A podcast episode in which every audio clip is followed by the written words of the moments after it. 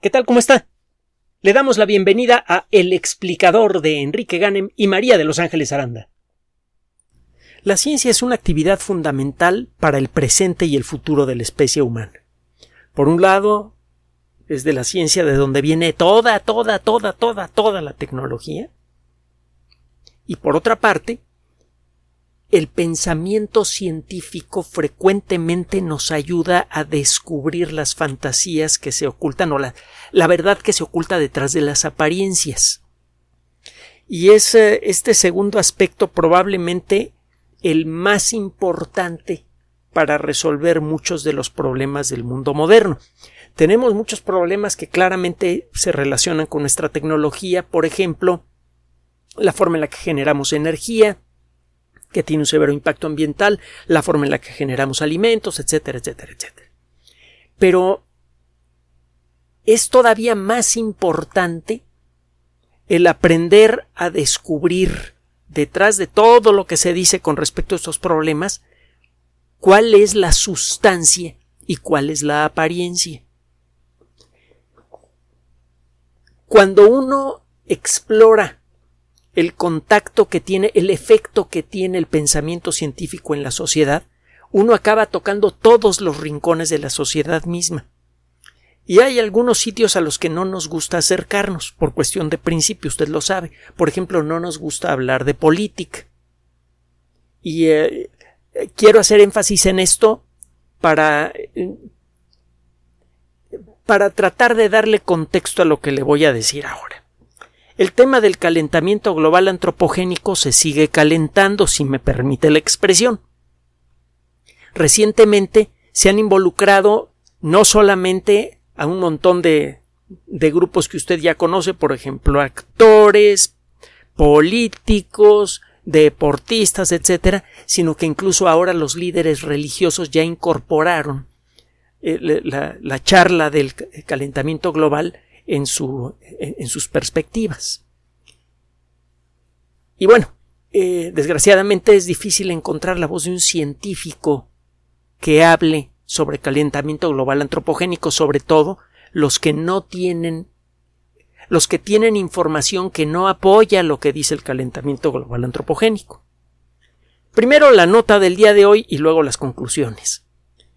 Vamos a presentarle a usted los resultados de un documento un artículo científico publicado en una revista añeja y de gran prestigio que se llama Memorias de la Academia Nacional de Ciencias, Proceedings of the National Academy of Sciences en inglés.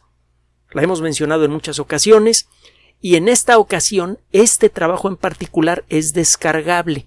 Muchas revistas científicas están eligiendo con alguna frecuencia ofrecer algunos de sus artículos en forma gratuita por muchos motivos diferentes. Bueno, el caso es que este artículo lo puede usted descargar. Groenlandia, desde hace ya un buen tiempo, se ha convertido en uno de los focos de atención del tema del calentamiento global antropogénico. El ritmo de derretimiento del glaciar de Groenlandia efectivamente es muy elevado y eh, se dice que el glaciar de Groenlandia ha sido muy estable en los últimos dos o tres millones de años y que por lo tanto el derretimiento que está experimentando ahora no tiene ningún precedente, que es algo realmente alarmante. Bueno, hemos presentado hace ya meses, el año pasado, si mal no recuerdo, un estudio realizado por japoneses que revelan la posible existencia de un punto volcánico caliente debajo de Groenlandia.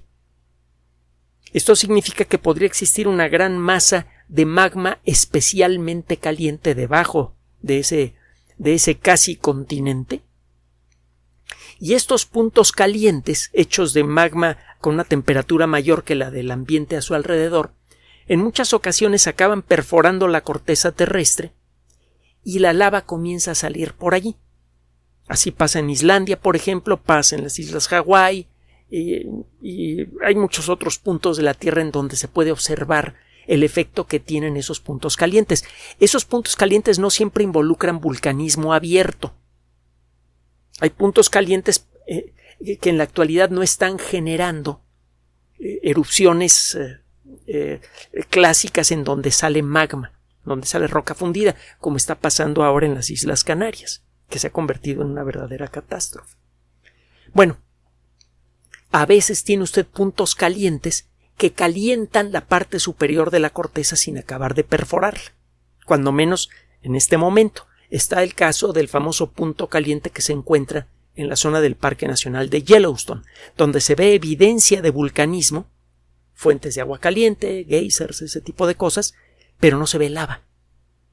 Bueno, si, si existe un punto caliente debajo de Groenlandia que se está activando, eso podría explicar el derretimiento que hay ahora. El caso es que no hay forma de perforar el glaciar, o cuando menos nadie se ha planteado hacerlo, son dos o tres kilómetros de glaciar para ver si hay algo abajo. A esto hay que agregar otra serie de observaciones. Sabemos que los eh, glaciares se vienen derritiendo desde el final de la última glaciación y el último gran glaciar que queda es el de Groenlandia, con una profundidad de varios kilómetros. Sabemos, por otro lado, con un artículo publicado en la revista Nature hace años y que ha recibido ataques y apoyos en distintos momentos, que cuando menos entre el 30 y el 50% del proceso de derretimiento de glaciares es consecuencia de un fenómeno que, en opinión de muchos investigadores, no está relacionado con el calentamiento global antropogénico. Este fenómeno se llama oscilación multidecadal del Atlántico Norte. Hay otro fenómeno equivalente que es la oscilación multidecadal del Pacífico. Y es más, creo que en este caso, el en el artículo de Nature, se señala al a, la oscilación multidecadal del Pacífico como la responsable de este derretimiento. Hay un artículo más viejo publicado en el 2010 en el Journal of Glaciology, la revista de glaciología, que encuentra también una correlación entre el ritmo de derretimiento de los glaciares y la oscilación multidecadal del Atlántico Norte. Entonces parece que hay fenómenos climáticos naturales que en parte explican el derretimiento de glaciares. Pero bueno, vamos a centrarnos en Groenlandia. Porque no solamente quiero contarle la historia, quiero sacarle conclusiones a la historia. Ya verá. Y a ver qué conclusiones saca usted.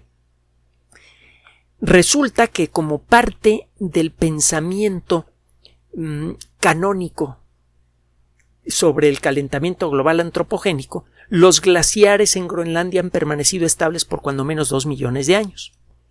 Pues resulta, y ahí le ve el chisme, que este grupo de investigación de la Universidad de Vermont se puso a estudiar unas muestras de hielo que fueron obtenidas a 120 kilómetros de la costa al noroeste de Groenlandia en 1966.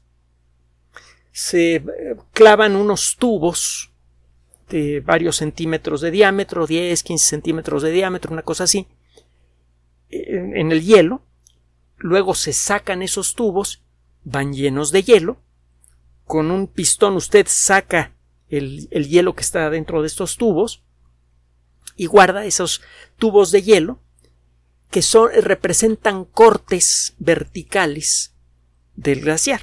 Y usted puede ir estudiando capa por capa, usted puede adivinar capas en el hielo que representan cambios en el ritmo de la caída de nieve, que luego se convierte en hielo, y eso a su vez eh, eh, lo puede usted correlacionar con el paso de los años, es como los anillos de crecimiento de los árboles, y usted va encontrando burbujitas de, de aire atrapadas que idealmente deben tener más o menos la misma composición química que tenían inicialmente. Entonces usted puede ver cuál era la composición atmosférica hace 10.000, 20.000, 30.000, 50.000 años, ver cuánto dióxido de carbono hay, ese tipo de cosas.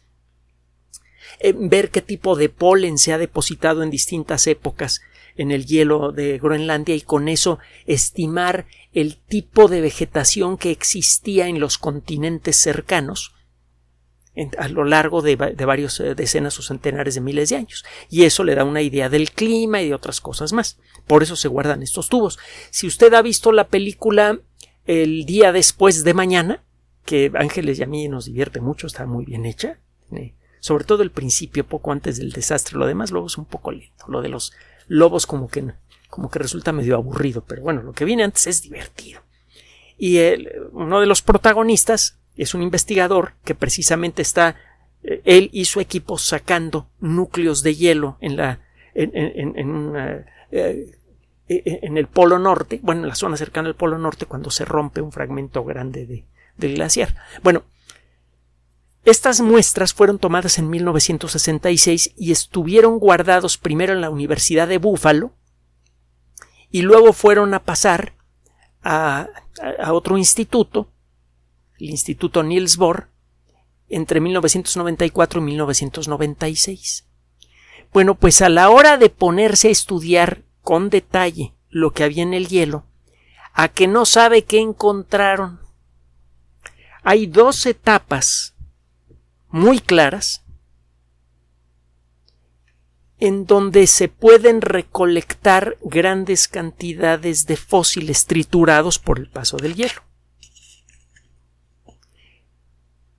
Estos fósiles son fósiles vegetales, que están además en un estado de conservación fabuloso.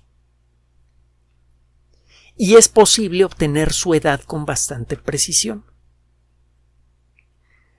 Es posible estudiar su composición química, etcétera, etcétera, etcétera, y se utilizaron varias técnicas para analizar tanto a estos fósiles como al polvito que había alrededor.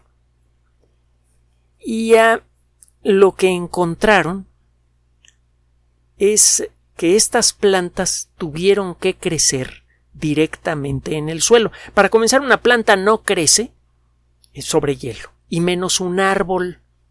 Se encontraron eh, restos de, de, de, plantas, algunas de ellas bastante grandes, o de, lo que fueron plantas bastante grandes. Y eh, se hicieron otros estudios, por ejemplo, los granitos de cuarzo fueron estudiados para buscar algunos isótopos raros de aluminio y de berilio. Bueno, cuando tiene usted un cristal de cuarzo que está hecho de óxido de silicio principalmente y está mm, expuesto al ambiente, cuando no hay nada que tape a estos granos de cuarzo, a estos granitos de cuarzo les está cayendo la luz del sol, desde luego, les está dando el frío, la lluvia y todo eso, y también les está cayendo una lluvia invisible de pedazos de átomo. Usted en este momento no se da cuenta, pero está pasando a través de su cabeza y de su cuerpo una verdadera granizada celeste, que está hecha de fragmentos de átomos. Del cielo vienen núcleos atómicos que se mueven a una velocidad enorme, que lleva una gran energía, y cuando chocan contra los átomos que hay en la alta atmósfera, los dos se rompen. Esos pedazos de átomo comienzan a caer hacia el suelo y golpean a otros átomos en su camino. Cada átomo al romperse libera más fragmentos. Un solo átomo que se mueve a una velocidad espantosa, con energía espantosa, que choca contra otro átomo en nuestra atmósfera puede producir como consecuencia de este proceso en cadena miles de partículas que caen hacia el suelo. Este fenómeno fue descubierto inicialmente, si mal no recuerdo, a finales del siglo XIX, principios del siglo XX, con unos aparatos muy toscos que solamente podían detectar radiactividad, pero no el lugar de donde viene. Un investigador, otro día le platicó la historia, detectó que la cantidad de estas partículas subatómicas, de estas formas de radiactividad, aumenta si usted se sube en un globo y se empieza a alejar del suelo. La intensidad de esta lluvia cósmica aumenta según se aleja usted del suelo.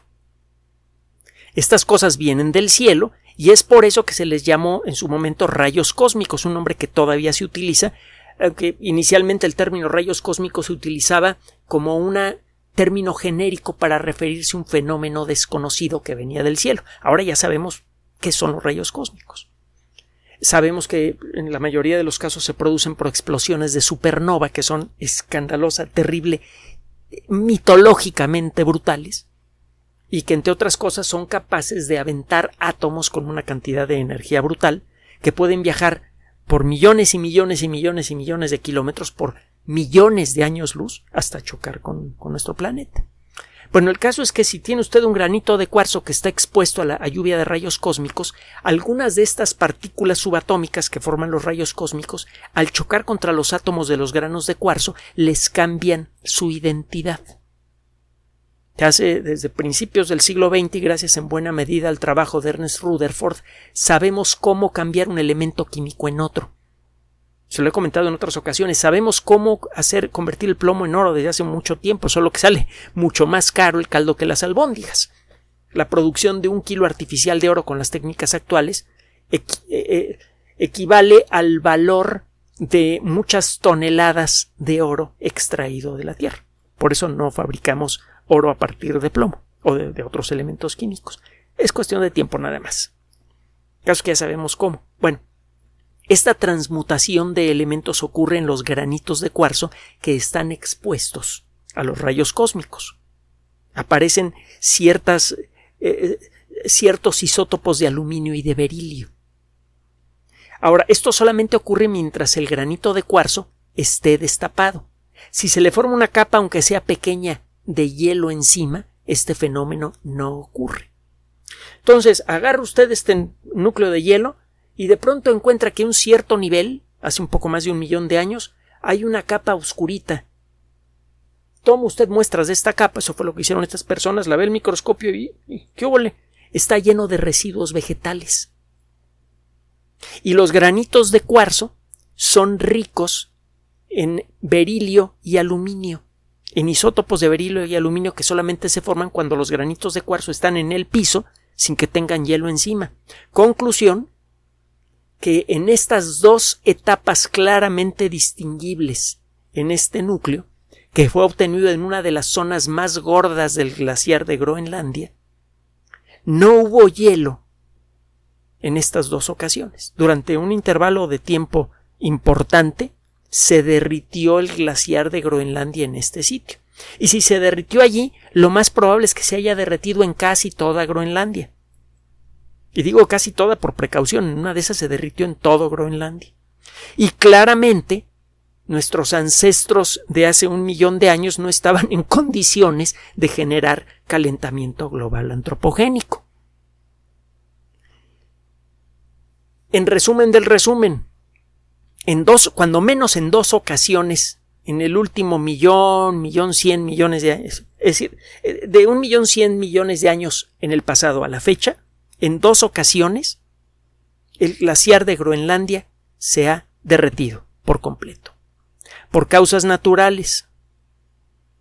Si eso ha pasado entonces y no entendemos por qué ocurrió, ¿qué nos hace creer que no está pasando ahora? Una de las muchas posibles explicaciones es este punto caliente descubierto por los japoneses. Los puntos calientes pueden permanecer debajo de la misma zona por millones de años y pueden a veces activarse y a veces se tranquilizan, como sucede en Hawái o como ha sucedido en la zona de Yellowstone y en muchos otros lugares del mundo. Vaya, como está sucediendo ahora en las Islas Canarias. Entonces, es muy probable que el glaciar de Groenlandia pueda ser víctima de en la actualidad de fenómenos que no necesariamente tienen que ver con la actividad humana. ¿Significa esto que la teoría del calentamiento global antropogénico está equivocada? Desde luego que no. Esa teoría tiene mucha evidencia en su favor y lo hemos mencionado en su momento. Pero ¿sabe qué? A veces basta con un solo caso en contra para tirar una teoría grande. Ya lo hemos dicho en muchas ocasiones, la teoría de la gravitación de Newton después de 300 años de existencia, parecía intocable. Explicaba todo, todo, todo, todo, todo muy bien, excepto dos babosaditas. Bueno, una, si somos estrictos. No explicaba con gran exactitud la forma en la que se mueve Mercurio. Había una pequeñísima diferencia que solamente se podía distinguir con telescopio y solo después de un siglo entre la posición predicha de Mercurio y la posición real en el cielo. Es una babosadita que podía deberse a cualquier cosa. Muchos investigadores a lo mejor pensaron, bueno, que, vaya, la teoría es enorme, poderosísima, funciona muy bien. Esta babosadita seguramente va a ser un error de observación o va a haber algo por allí, a lo mejor hasta un planeta eh, minúsculo desconocido, que va a estar generando esta, esta alteración. Eh, el creer que un solo error en una gran teoría, que por otro lado se ve muy bien planteada, no es algo peligroso para la teoría misma, es una, es, como ser un ingeniero tener un gran edificio que pesa miles y miles de toneladas y a la hora de acercarse a una de las columnas encuentra usted una zona muy delgadita en donde apareció una grieta enorme y la rellenaron con engrudo. A menos que sepa usted ingeniería, usted ve el edificio y dice, hombre, este edificio no hay quien lo tire. Y esta babosadita aquí en la columna, se trata de un kilo de engrudo en un edificio que pesa doscientas mil toneladas o un millón de toneladas o lo que sea. ¿Qué, ¿Qué significado tiene este pequeño defecto en esta gran construcción? Eh, mire, yo nada más le digo que en el mes de septiembre, si ese edificio está en México, yo no me le acerco en ningún mes de septiembre, porque ya sabe, como le están diciendo ahora, el mes de septiembre se tiembla. Lo, que nos ha pasado en, más de una ocasión. Bueno, el caso es que un pequeño defecto en una teoría grande puede tirarla al suelo. Y si esta teoría tiene este tipo de inconsistencias y tiene varias que hemos señalado aquí y muchas otras que se nos han quedado en el tintero, eso significa que muy probablemente todo lo que se dice sobre calentamiento global antropogénico está en alguna forma mal evaluado, o cuando menos una parte. Pero el caso es que el, el tema del calentamiento global antropogénico está empezando a convertirse en un movimiento imparable que va a afectar la economía y el futuro de muchos países. Mire, la ciencia debe ser coherente. Normalmente lo es cuando ocurren casos como estos en donde tiene una teoría con un montón de apoyo a su favor y una pequeña inconsistencia, los científicos en general se ponen nerviosos. A veces alegres, porque lo que le, lo que le gusta a un científico es eh, no es apoyar a una teoría o no, sino descubrir cuál es la verdad. Eh, el caso es que no escucho a las voces que puedan estar objetando lo que se dice sobre calentamiento global antropogénico, y eso es incoherente. Hay voces que están en contra de la teoría de la relatividad, voces que están en contra de la interpretación actual de la mecánica cuántica, voces que están en contra de la teoría de la evolución como la entendemos ahora, voces serias de investigadores que están proponiendo trabajos que están siendo examinados por la comunidad científica. Eso nunca debe dejar de pasar en la ciencia y eso parece que no ocurre con el calentamiento global antropogénico. Le decía que nosotros eh, no nos gusta meternos en política. Vamos a tratar de no hacerlo, aunque nos, vamos a quedar en la orillita. Mire, el tema del calentamiento global antropogénico tiene un origen eh, en cierto modo paradójico. Comenzó a tomar su forma moderna en buena medida como consecuencia de la aparición de un documental, eh, La verdad incómoda, se acordará usted, que fue hecho y promovido principalmente en los Estados Unidos y que le valió un premio Nobel de la Paz al entonces vicepresidente de los Estados Unidos, Albert, bueno, al que fue vicepresidente de los Estados Unidos, Albert Gore. Es un tema norteamericano.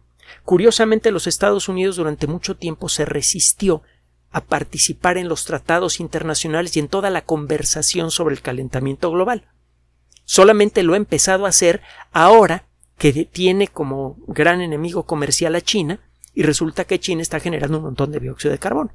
Entonces sí, están empezando a brincar al territorio opuesto.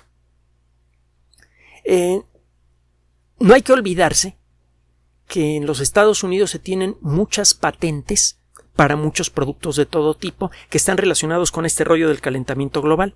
Fotoceldas, Em, eh, generadores de alta eficiencia para los sistemas eólicos, reactores nucleares. Y no solo eso, muchas de las patentes avanzadas para electrodomésticos de bajo consumo las tienen en Estados Unidos o en otros países que también están impulsando en forma activa y ahora agresiva el tema del calentamiento global, por ejemplo en Alemania. Incluso ahora amenazan con castigar a los países que no le sigan el paso en, la cuestión esta de eliminar el petróleo del funcionamiento de sus sociedades. Ya no les vamos a comprar si ustedes no eh, reducen sus emisiones de carbono. Seguramente ha habido la, historia. Bueno, estos países que son los que están echando el rollo del calentamiento global antropogénico, eh, eh, también son los que se van a beneficiar más si es que todo mundo les empieza a seguir el paso. Si nosotros dejamos de producir petróleo, dejamos de eh, eh, mejorar las refinerías que hay y construir nuevas refinerías para autoabastecernos de gasolina y dejar de gastar tanto dinero, está subiendo el precio del petróleo, ya lo ves, y nos va a subir la gasolina, y eso no lo va a subir el gobierno, va, a subir por cuestión internacional. Eh, si nosotros seguimos el paso de este rollo, nos va a pasar lo que le ha pasado a Alemania y a España con la electricidad. No solamente en España está subiendo a máximos verdaderamente históricos, en Alemania también. Tengo por aquí un dato del costo promedio de la electricidad en Alemania. Eh, ha estado su nivel más alto desde, desde 2012, cuando se comenzó a acelerar en buena medida el rollo del calentamiento global antropogénico. Hay un dato aquí eh, de fuente europea que dice que el, precio, el costo de la energía para un hogar promedio en Alemania es de 4.063 euros por año. 4.063 euros multiplique usted por 23 o 24 según el tipo de cambio al momento para que se dé una idea de lo que está costando la electricidad para una casa, para un hogar promedio en Alemania y recuerde que en Alemania casi todos los hogares promedio tienen LEDs tienen electrodomésticos nuevos de bajo consumo y todo lo demás que usted quiera. Es decir, que tienen casas que consumen pocos kilowatts.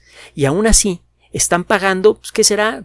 Haga usted los números, corríjame, será cinco, seis mil, siete mil pesos al mes de electricidad. ¿Y sabe por qué está ocurriendo esto? Pregúntele a los españoles o a los alemanes. Porque como consecuencia de las políticas que se han adoptado para favorecer la lucha contra el calentamiento global, se ha dejado en manos privadas la producción y distribución de electricidad. Mire, aquí no estamos peleados ni con una perspectiva política ni con otra, pero no hay que, no hay que dejar de reconocer esto. La iniciativa privada ha sido valiosísima para el desarrollo de la sociedad moderna. Sin la iniciativa privada no tendríamos todos los productos tan apreciables de la vida moderna, pero hay eh, temas que probablemente no deberían quedar nunca en manos de, eh, eh, de, una empresa privada. Que no se le olvide cómo funciona una empresa privada. Su primera prioridad es hacer la mayor cantidad de dinero con el menor esfuerzo y en el menor tiempo posible. Punto. Luego, las empresas responsables, que hay muchas, de hecho, quisiera creer la mayoría, tienen un segundo juego de principios subordinados al primero, de producir productos eh, de calidad o dar servicios de calidad. Y efectivamente ve usted eh, empresas, por ejemplo, automotrices que generan automóviles que duran décadas y son buenísimos, etcétera, etcétera. Pero claro está, la primera prioridad es la de hacer dinero. Algunas de esas empresas, que hay más de una, han metido le han alterado el software a sus automóviles para que detecten cuando les están haciendo una verificación y que generen menos contaminación. ¿Conoce el caso? Bueno, el asunto es que las empresas privadas siempre van a buscar primero que nada beneficios económicos. El consumidor viene después, siempre.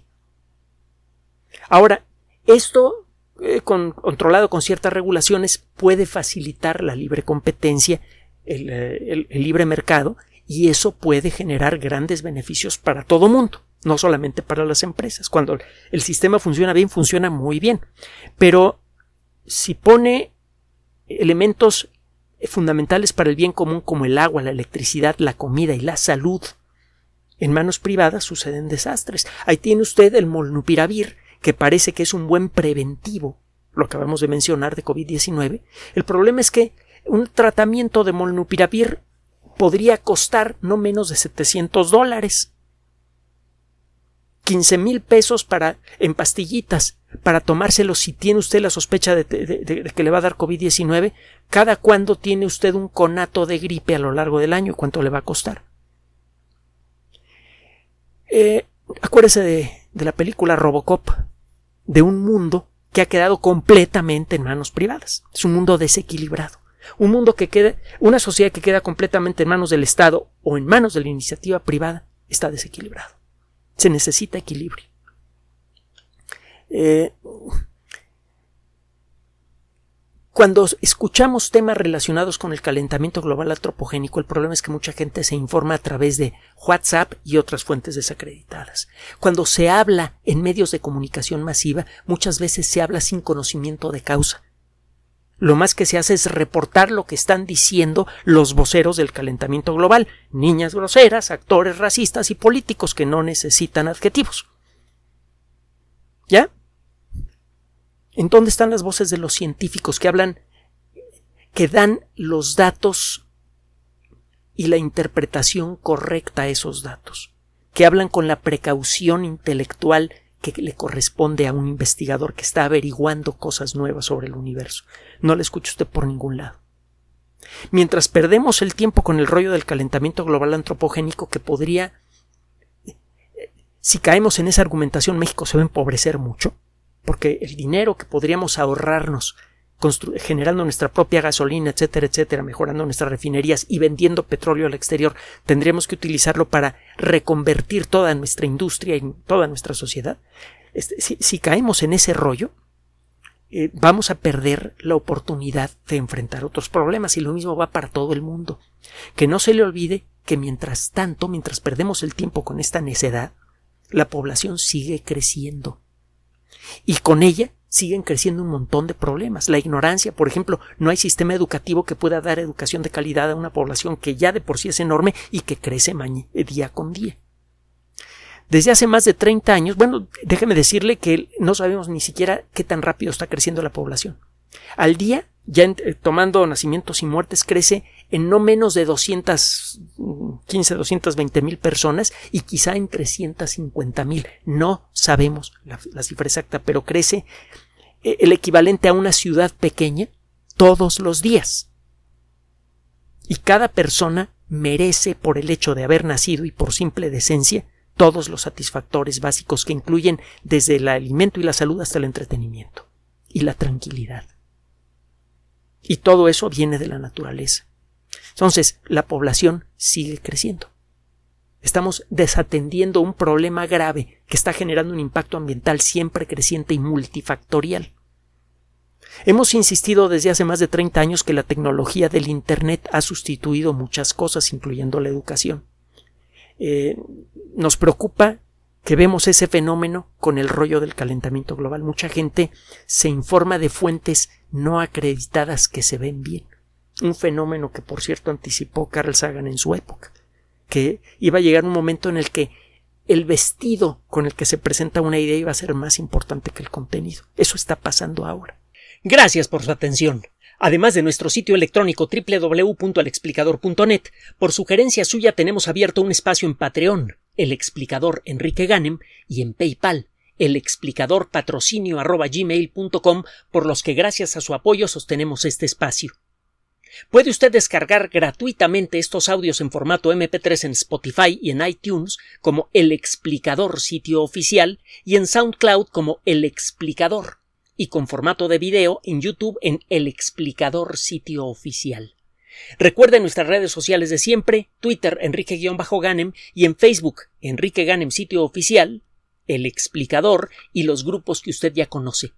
Finalmente, el explicador siempre somos María de Los Ángeles Aranda y Enrique Ganem. Gracias.